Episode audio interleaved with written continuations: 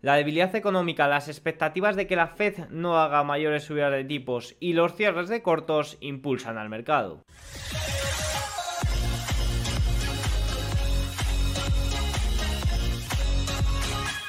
Muy buenas a todos y bienvenidos un día más al canal. Hoy es jueves 2 de noviembre de 2023 y en este momento son las 21.58 hora española, 16.58 horario ET.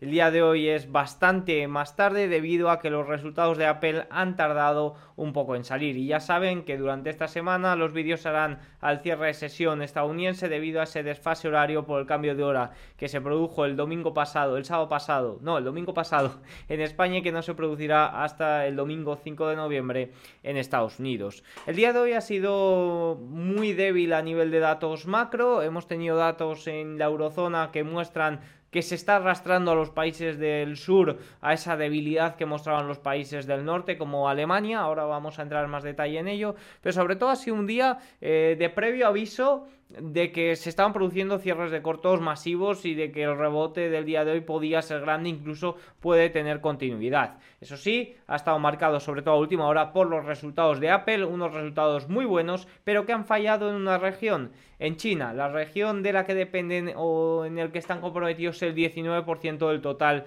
de sus ingresos. Ahora veremos más detalles sobre ello, sí que es cierto que ah, en el after estaba cayendo un 1,5%. Así que nada, dicho esto, vamos a ir dato por dato. Empezamos comentando datos de PMI de la eurozona, de manufacturas. La estimación final de octubre se confirma en 43,1 frente a 43, frente a la primera lectura de 43. Algunos comentarios, la recesión del sector manufacturero en la zona euro continúa profundizándose y ahora las condiciones laborales están empezando a ser notablemente afectadas también. El empleo terminará sufriendo. Dado el pobre comienzo del cuarto trimestre, una vez más depende del sector de servicios para ver si puede sacar, eh, para ver si puede ayudar a la eurozona y evitar riesgos más profundos de una recesión en la región. Dado que el PMI principal apenas se ha movido en los últimos meses, incluido octubre, es posible que estemos a punto de llegar al fondo del valle. Fijaos que si, si vemos el dato de PMI manufacturas aquí, vemos como en los últimos trimestres, en los últimos meses sí que es cierto que no ha habido mucho movimiento. Mm, por tanto, la gran pregunta es cuándo comenzaremos a ascender. El índice de nuevos pedidos estancado, que sigue profundamente en territorio negativo, y el comportamiento similar del índice de la cantidad de compras no sugiere un cambio inmediato. Aquí lo que nos está diciendo es que estamos viendo PMI ya bastante planos, incluso en los países con mayor peso como Alemania y Francia se empiezan a ver leves mejoras a lo esperado, pero sí que es cierto que eh, no mucha sorpresa y aquí lo que nos dice es cuándo realmente empezaremos a ascender. Y fijaos la última recesión, parece que con los países, eh, ah, esto, y el comportamiento similar del índice de cantidad de compras, aquí nos dice que no sugiere un cambio inmediato, es decir, que sí, puede que se haya tocado suelo, suelo en los PMIs, pero que no esperan un cambio inmediato de nuevo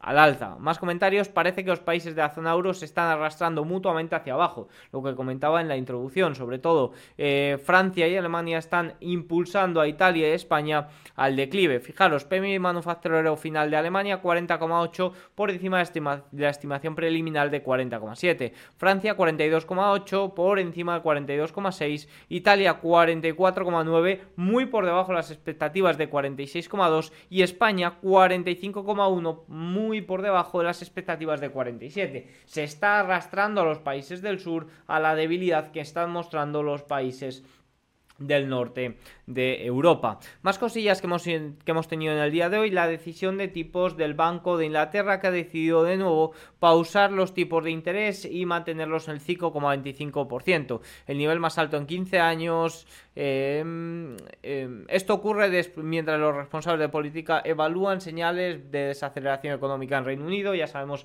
que el Producto Interior Bruto muestra un 0,2-0,3%. Tendremos datos la próxima semana. El Comité de Política Monetaria votó 6 a 3 a favor de mantener las tasas sin cambios, con tres miembros abogando por un aumento de 25 puntos básicos. Ojo porque hay tres miembros que siguen pensando en aumentar los tipos de interés. Mucho cuidadito porque sí que es cierto que, que los futuros no están descontando ya mayores subidas en Reino Unido y su primera bajada para agosto de 2024, pero veremos a ver sobre todo con la inflación de Reino Unido que se mantenía muy elevada. El Banco Central también enfatizó que es posible que la política monetaria siga siendo restrictiva durante un periodo prolongado para llevar la inflación de vuelta al objetivo del 2%. Sí que es cierto que la inflación en Reino Unido estaba dando o está dando mayores dolores de cabeza que en otros países como por ejemplo eh, Estados Unidos. Mientras tanto, las proyecciones de inflación se revisaron ligeramente al alza, mientras que las previsiones de crecimiento del PIB sugieren que la economía del Reino Unido se estancó en el último trimestre y solo experimentará un crecimiento marginal en los últimos tres meses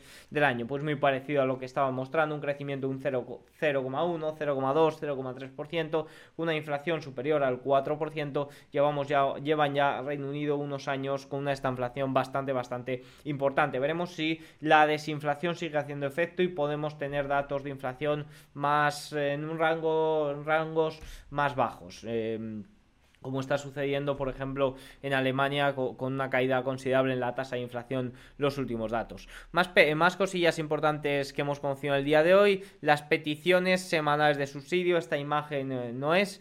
El número de estadounidenses que presentaron solicitudes de beneficios por desempleo aumentó en 5.000, llegando a 217.000 durante la semana que terminó el 28 de octubre, superando las expectativas del mercado de 210.000. Esto marcó la cifra más alta de solicitudes en casi dos meses. Las reclamaciones con continuas ha aumentado en 35.000, llegando a 1.818.000 en la semana anterior, la cifra más alta desde abril y por encima de las expectativas del mercado de 1.800.000, lo que sugiere que los desempleados están teniendo mayores dificultades para encontrar empleo. El empleo se está enfriando, ojito aquí. Estos datos se alinean con las señales de la Reserva Federal de que las condiciones del mercado laboral están, están experimentando un cierto debilitamiento, a pesar de mantenerse en niveles históricamente ajustados. El promedio móvil de cuatro semanas que elimina volatilidad semana a semana aumentó en 2.000, llegando a 210.000. Las reclamaciones no ajustadas estacionalmente aumentaron en 2.768, aumentando a 196.767, con aumentos significativos en Michigan, California y Carolina del Norte. Básicamente lo que nos dice este dato es que pese a que los niveles se mantienen extremadamente ajustados, se están viendo señales claras de enfriamiento. Y como ya nos comentaba Goldman y nos recuerda cada semana que, cada día que presentan este dato, que lo presentan semanalmente, mm, esto va a ir a más, sobre todo eh, debido a los ajustes estacionales que, nos muestran. Por tanto, algo a tener muy en cuenta. Durante todo el día de hoy, Goldman ha estado recordando el posicionamiento de los cierres de cortos masivos que finalmente se han acabado dando. Según los datos de Goldman Sachs Prime Book, la venta neta combinada de agosto a octubre de acciones globales fue la segunda más grande en cualquier periodo de tres meses en los últimos 10 años. Solo el primer trimestre de 2022 fue más grande. Pánico extremo, oportunidades contrarias de compra. Esto lo lleva diciendo Harnett con el indicador Bull Bear de Bank of America ya dos semanas. Ojo a los cierres masivos de cortos que pueda haber en el día de hoy. Y efectivamente, fijaros que si nos vamos ya a datos del cierre, hoy se ha producido el mayor cierre de cortos desde febrero. Los valores con mayor short float ha tenido un comportamiento bastante, bastante fuerte. De ahí que el Russell 2000 subiera más de un 2%. Algunos comentarios más de posicionamiento largo o corto de eh, Goldman Sachs. Fijaros, eh, el cociente largo corto LS Global del libro principal Goldman Sachs se encuentra en, 1664, lo cual representa un mínimo de 5 años. En el contexto financiero, el coeficiente largo corto se refiere a la relación entre las posiciones largas y cortas en un portafolio de inversión.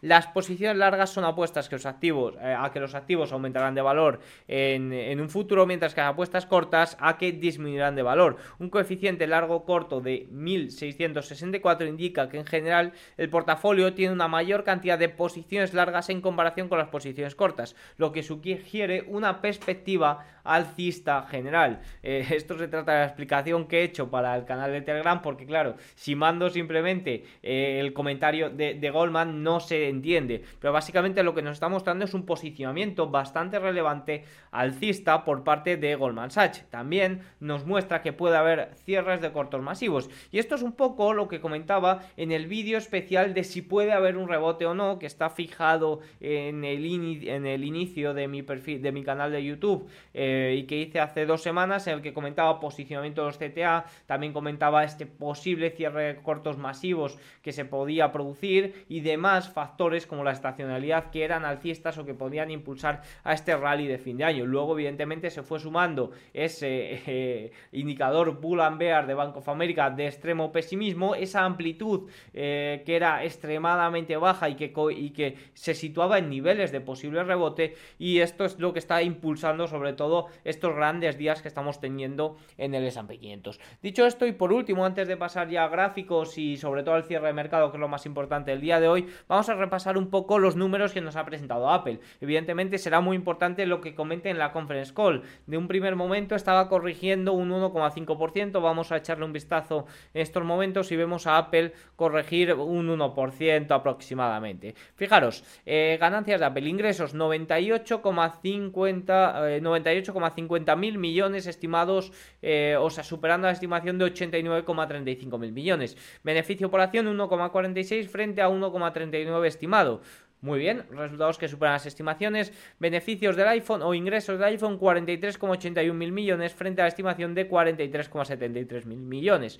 Los ingresos de los iPhone y los servicios de Apple alcanzaron niveles récord en el tercer trimestre. Sin embargo, luego nos vamos a China y vemos cómo la caída eh, se esperaban 17,01 mil millones y ha salido 15,08 millones. Ojo porque esto es muy importante porque es una caída bastante considerable. Recordemos que durante todo este trimestre ha existido ese ruido de prohibiciones gubernamentales de China para que usen iPhone eh, y demás, y que luego se extendió a. empezó con los gobernantes y luego se extendió al resto de compañías gubernamentales. Evidentemente que esto suceda en China o que. Mm, eh, se trate de limitar el uso o la compra de iPhone en China es muy importante porque China es el 19% aproximadamente del total de los ingresos de Apple, por lo que en un primer momento eso no ha gustado demasiado.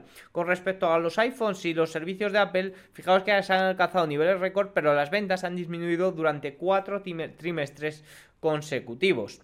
Más cosillas eh, que nos eh, proporciona Charlie Vilello. Los ingresos de Apple el tercer trimestre disminuyeron un 0,7% en comparación con el año anterior, marcando el cuarto trimestre consecutivo de crecimiento interanual negativo. Sin embargo, el beneficio neto aumentó un 10,8% en comparación con el año anterior, alcanzando los 23.000 millones. ¿Esto es en teoría malo? Pues no, yo creo que Apple deberíamos de dejarla de ver ya como una compañía grow y sí como una compañía más value, ¿no? que genera cada vez mayores ingresos. Otro punto que quizás ha afectado a esa ligera corrección del 1% en el aftermarket es que la recompra de acciones de Apple en el cuarto trimestre fue de 21.000 millones de dólares, lo que representa una disminución de 3,4 mil millones de dólares en comparación con los 24,4 mil millones de dólares en el cuarto trimestre de hace un año. Bueno, eh, sí, podría ser también un punto que ligeramente ha afectado a esa caída del 1%, pero yo creo sobre todo la preocupación del inversor de Apple está en Gran China, está en la región de China que representa una parte muy importante del total de los ingresos de la compañía. Veremos en la conference call si lo arreglan, las explicaciones que nos dan a esta caída de los ingresos de China frente a lo esperado, si es debido a, a la debilidad económica del país, a que los consumidores no están interesados, si es debido a las prohibiciones gubernamentales, veremos a ver qué explicaciones nos dan ante esto. Dicho esto, vamos con los gráficos más importantes del día. A nivel macro, un análisis de Bloomberg de las transcripciones de llamadas, es decir, de las conference call para los índices de S&P 500 y el Eurostock 600, muestra en poco más de la mitad del periodo de informes que débil demanda, es decir, la frase débil demanda es una de las frases más destacadas en las conversaciones. Si el ritmo de menciones se mantiene en las próximas semanas, sería la cifra más alta registrada según datos recuperados de Bloomberg desde el 2000. Mucho ojito, porque si se menciona mucho débil demanda es porque las compañías están eh, realmente viéndose afectadas por este endurecimiento crediticio o este endurecimiento, como dijo la Reserva Federal en, en la reunión de ayer, de las condiciones financieras y evidentemente del consumidor. El Banco de Japón no puede luchar indefinidamente contra la ola de ajuste global. Los riesgos de inestabilidad financiera están aumentando, tanto en el extranjero como en el país. De manera más abierta podemos ver que el tamaño del balance del Banco de Japón, casi 6,5 billones de dólares, es el mayor del mundo en términos de PIB y sustancialmente mayor que el de la Reserva Federal o el Banco Central Europeo.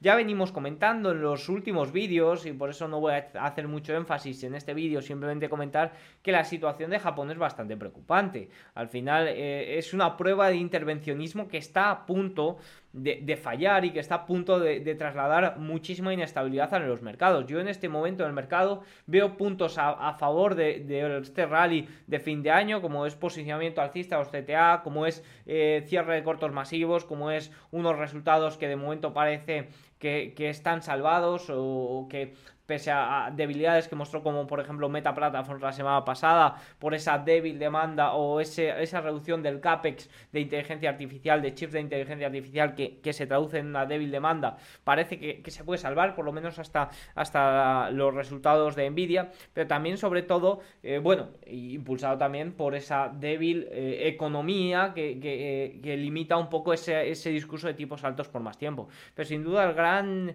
eh, contra que veo es la tensión que puede generar el Tesoro americano, la situación de los, eh, la situación general de Japón, de, este intervencionismo que puede afectar tanto a los rendimientos globales. Lo que hace que todo esto sea tan importante para el resto del mundo es la enorme posición acreedora neta de Japón. Décadas de superávit en cuenta corriente se han acumulado para crear la PIN, posición de inversión internacional neta más grande del mundo, 3,3 billones de dólares de inversiones en extranjero, cuando se trata de activos que Japón estornude significa que esto, que el resto del mundo se resfríe. Esto es lo que nos dice Bloomberg. Y sin duda veíamos como por ejemplo los japoneses son los mayores inversores en eh, bonos del tesoro americano. ¿Qué pasa? Que en estos momentos no les está saliendo a cuenta invertir en bonos del Tesoro americano y eso se está, se está notando. Eh, está cayendo la demanda de estos bonos americanos mientras que aumenta la oferta. Eso evidentemente es una presión a la baja para el precio y es una presión, presión a alza para los rendimientos. Continuamos con datos relevantes del mercado más relacionados con los mercados y las acciones. Noviembre y diciembre son a nivel de estacionalidad el mejor periodo de dos meses del año según los datos que se remontan a 1950. Ya comentamos que a nivel estacional estamos ante uno de los mejores momentos del año. Veremos a ver si se cumple, porque sí que es cierto que este año se ha movido mucho en cuanto a estacionalidad. Los fondos de cobertura han aumentado sus posiciones cortas en acciones durante 12 semanas consecutivas, la racha más larga de la historia. Los datos provienen de Goldman Sachs. Evidentemente, cierres de cortos masivos. Este es un factor también a tener en cuenta. Así va el rendimiento de los 7 magníficos del S&P 500 y el S&P 500 eh, no equiponderado, sino las otras 493 compañías. Si vemos el S&P 500, el, el S&P 493, vemos una pérdida en lo que va de año de un 1%. El S&P 500 registra una subida de un 10% a cierre de octubre y vemos como las 7 magníficas registran una subida de un 54%. Sin duda, aunque lleguen, lleven laterales prácticamente desde julio, siguen siendo las que dominan el mercado y en cuanto vayan al alza impulsarán también eh, de una manera muy brusca al S&P 500. Recordemos que el número de acciones eh, del S&P 500 o el porcentaje de acciones del S&P 500 que se encuentran por encima de eh, la media de 200 es de solo un 38,17% y ojito porque ha llegado a estar por debajo del 24%, que este gran subida es en los últimos cuatro días. Más datos a nivel de estacionalidad. Este año está siguiendo mucho la estacionalidad y ha habido otras cinco ocasiones eh, anteriores en la historia en el que el S&P 500 bajó en agosto, septiembre y octubre. Y en los cinco casos el S&P 500 cerró noviembre positivo, un dato también positivo para pensar que este mes de noviembre se puede cerrar en positivo, un poco en la línea de cómo ha arrancado. Dicho esto, vamos con el cierre de sesión. Empezamos por los mercados europeos. El Eurostock 600 sube un 1,59%, impulsado por la debilidad económica tanto de Estados Unidos como de la eurozona, que eh, limita un poco ese discurso de tipos altos por más tiempo ligeramente, tampoco vamos a decir que lo haya limitado mucho, pero sí que es cierto que ligeramente y también impulsado sobre todo por esos discursos o esa interpretación de las palabras de Powell, eh, que no lo digo yo, lo dice principalmente Tim de que el eh, mercado o de, de, que los tipos pueden haber llegado a su pico si no ocurre nada raro. Eurostock 50 sube un 1,86%, estos son los futuros por lo que tiene en cuenta el gran cierre de Wall Street y supera la media de 50 sesiones, ya comentábamos hace dos días que este era un nivel muy muy importante. Primero el nivel de media exponencial de 21 sesiones y luego de 50 sesiones. DAX alemán también 1,48%, cierra por encima de los 15.000 puntos. Eso sí, no termina de recuperar del todo este nivel de resistencia. CAC francés 1,85%, justo el nivel de resistencia importante. IBEX 35 2% arriba ante media de 200 y media de 50. Reino Unido sube un 1,34%, Italia 2% arriba, Suiza 0, 0,92% y Países Bajos 1,97%. Rompe media de 50 sesiones. Por eh, irnos a China. En el día de hoy el Hansen sube un 0,75%, mucha debilidad pese a que arrancó al alza, sobre todo por esos, eh, esos comentarios de Powell y esas interpretaciones que los analistas hicieron. De momento no puede con media exponencial de 21 sesiones. Nifty indio 0,76% al alza, Nikkei japonés 1,10% arriba. Y ya una hora posterior al cierre de Wall Street, previo a mirar gráficos, quiero comentar eh, un poco el resumen que he mandado eh, a última hora por Sanity Market. Fijaros, Cierra al alza, bueno, ahora lo comentamos eso. Eh, hoy fue el mayor cierre de cortos desde febrero, ausencia de datos importantes macro y resaca después de las palabras de Powell que impulsaron el mercado ayer. ¿Por qué? Por esto, por la interpretación. Sobre todo, la interpretación es lo más importante y si nos la da eh, Timidaos, que ya sabemos que tiene filtraciones de, de, la Reserva Federal especialmente, pues mucho más relevante. Fijaros lo que nos dice. Powell insinuó el miércoles que la Reserva Federal podría haber terminado de subir las tasas de interés a menos que se vean obligados a hacerlo, posiblemente no hasta el próximo, hasta el próximo año, por datos que sean más inflacionarios de lo esperado pues básicamente nos está diciendo Timeraos que no habrá mayores subidas de tipos salvo datos de inflación que nos sorprendan mucho. ese riesgo por una segunda ola de inflación, pero evidentemente cuanto más tiempo pase con los tipos tan elevados, menor efecto o, mayor efecto estos tipos, estas condiciones financieras deberían de tener sobre el consumidor y sobre también eh, ese alza de los precios, esa inflación. Por tanto, esto sin duda me parece muy relevante porque es eh, en gran medida eh, causante del gran movimiento en, el spot que hemos tenido el día de hoy. El Dow Jones 1,7% arriba, S&P 500 1,89% arriba, mejor día desde el 27 de abril. Fijaros que recupera media de 200, que ayer nos quedamos justo por debajo y se planta ya muy cerquita de media de 50 y se planta por encima del nivel de 4.300 y muy cerquita o en una zona de, resistencia importante, pero ya fijaros que tiene por delante el canal eh, el canal bajista y ya si rompe esos niveles ya podríamos hablar de una subida mucho mayor. Pero sin duda el rebote se está eh, produciendo de una forma muy muy brusca. Eh, equiponderado 2,27 22% al alza.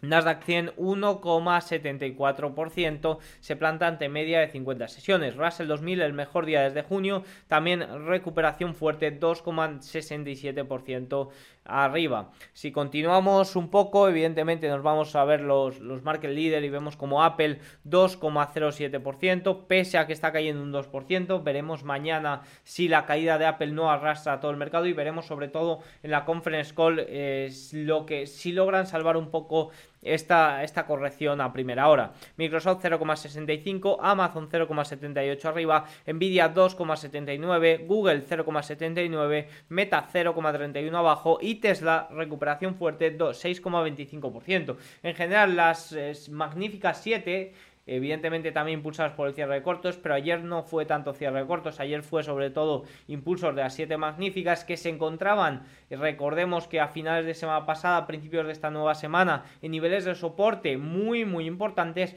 están rebotando en esos soportes y de momento la verdad que la perspectiva es bastante mejor. Yo soy, pienso que este rebote se tenía que dar y pienso que incluso puede tener continuidad este rebote o este rally de cara a final de año, pero también soy muy escéptico y pienso que hay riesgos que pueden tumbar sobre todo las siete magníficas y arrastrar por tanto al resto del mercado. La debilidad es bastante grande, ya hemos visto cómo se sigue dependiendo a siete magníficas, por tanto aquí es donde se va a cortar, a cortar especialmente el bacalao. Si nos miramos a ver otro tipo de activos, otro tipo de compañías eh, que no son estas, la verdad que vemos mucha debilidad pese a este rebote mágico o a este rebote tan fuerte del Russell 2000 que ha sido justo en una zona de soporte muy muy importante y ha sido después de una caída muy muy considerable. Por tanto, el resto de compañías aún siguen muy destrozadas. Sí que es cierto que las compañías, las siete magníficas, siguen en niveles prácticamente de un rango lateral desde julio, moviéndose arriba y abajo. Si volvemos un poco a lo más importante, por supuesto, esa caída de los rendimientos ha ayudado, ese alza de los bonos ha aliviado mucho las tensiones y eso ha impulsado la renta variable. Rendimientos a 10 años caen en dos días hasta el 4,66%. He estado leyendo antes, son los dos peores días para los rendimientos desde hace muchísimo tiempo y por tanto los dos mejores días para los bonos también desde hace muchísimo tiempo. Evidentemente esto es muy positivo para la renta variable. El rendimiento alemán también corrige hasta el 2,7% y el rendimiento japonés después de las intervenciones por parte del Banco de Japón de ayer, ya que los rendimientos se fueron al 0,97%, pues han impulsado, han ayudado a la baja hasta caer al 0,92%. Evidentemente la situación de Japón será muy importante, sin duda yo creo que es el mayor riesgo y, el mayor, la mayor tensión que puede tener ahora mismo para el Tesoro americano, que ya viene con una gran tensión debido a una mayor oferta, debido a una menor demanda que impulsa la baja el precio o que tensiona a la baja el precio y al alza los rendimientos. Fijaros que si continuamos un poco por, los activos, vemos al petróleo en el día de hoy, debido a, mayores aumentos del apetito de riesgo, rebotando ligeramente la pérdida de ayer, se sitúa en la zona de los 82 dólares, tampoco eh, nada muy relevante. Vemos al oro subir un 0,18% frente al dólar, al contado subir un ligero 0,3%, vemos al dólar corregir un 0,46%, pero a última hora, ojo, porque ha recuperado y de momento se mantiene en un rango lateral también prácticamente desde primeros de septiembre y vemos también evidentemente al gran ganador o uno de los grandes ganadores del día de hoy que son los bonos, eh, que es el ETFT, el ETF e de referencia de los bonos americanos a 20 años, que ya ha roto este primer nivel que comentábamos de la media exponencial de 21 sesiones.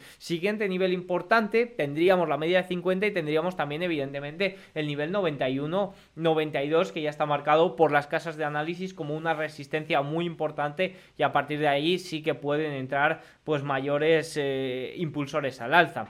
De momento, eh, ya saben que, evidentemente estos niveles tan bajos pues, pues puede ser claramente una oportunidad. Las tensiones siguen ahí, baja oferta, eh, una, eh, aumentos de oferta, demanda bastante ligera y sobre todo un posicionamiento, una, una situación en Japón que puede eh, afectar en gran medida a los al tesoro americano. Pero sin duda este gran rebote se está produciendo como ya nos avisó eh, Harner de Bank of America y cómo había un montón de indicadores que estaban sucediendo. Veremos qué continuidad tiene, sobre todo estará marcado mañana con esos, eh, eso, esa reacción a la conference call de Apple y a los resultados de Apple, que ya vemos como China ha fallado y sobre todo estará impulsado también por lo que ocurra eh, mañana, que tenemos datos económicos muy importantes, tenemos datos de ISM, de servicios, veremos eh, si mantiene un poco viva la economía estadounidense en los primeros compases del cuarto trimestre, porque ya hemos visto como el ISM manufacturas metió un gran rejón a la baja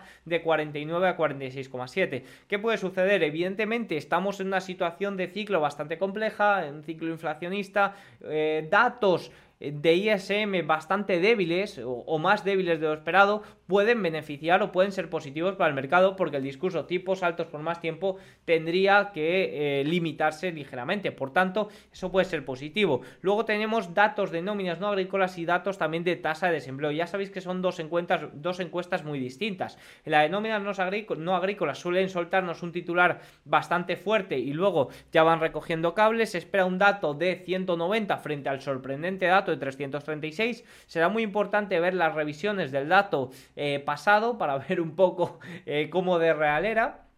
Luego también últimamente está cogiendo mucho impacto la encuesta de hogares, que es la tasa de desempleo, porque ahí se muestra cómo el empleo en realidad es un empleo más eh, a tiempo parcial que a tiempo completo, y ahí se muestra, y, eh, por ejemplo, los datos del mes pasado se vio una gran divergencia entre la encuesta de nóminas y la encuesta de hogares, que, es la que hace la tasa de desempleo, y, eso evidentemente nos dio pistas de que los datos de empleo quizás no habían sido para nada tan fuertes como se esperaban. Por tanto, eh, con la situación que tenemos, tenemos unos datos débiles del empleo estadounidense, evidentemente en un primer, o sea, deberían de ser positivos por lo mismo, porque el discurso tipos altos por más tiempo eh, fallaría y, se recogería un poco cable ahí.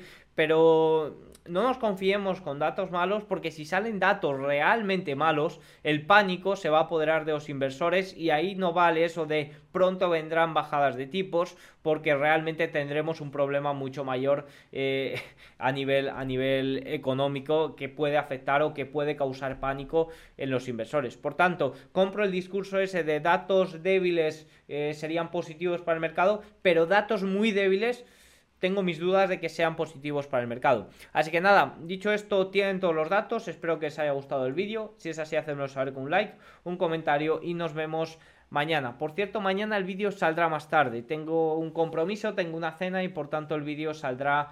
Saldrá, prometo que el sábado por la mañana ya lo podrán ver, pero no prometo a la hora de la madrugada en la que saldrá mañana. Así que nada, muchas gracias y lo dicho, hasta mañana.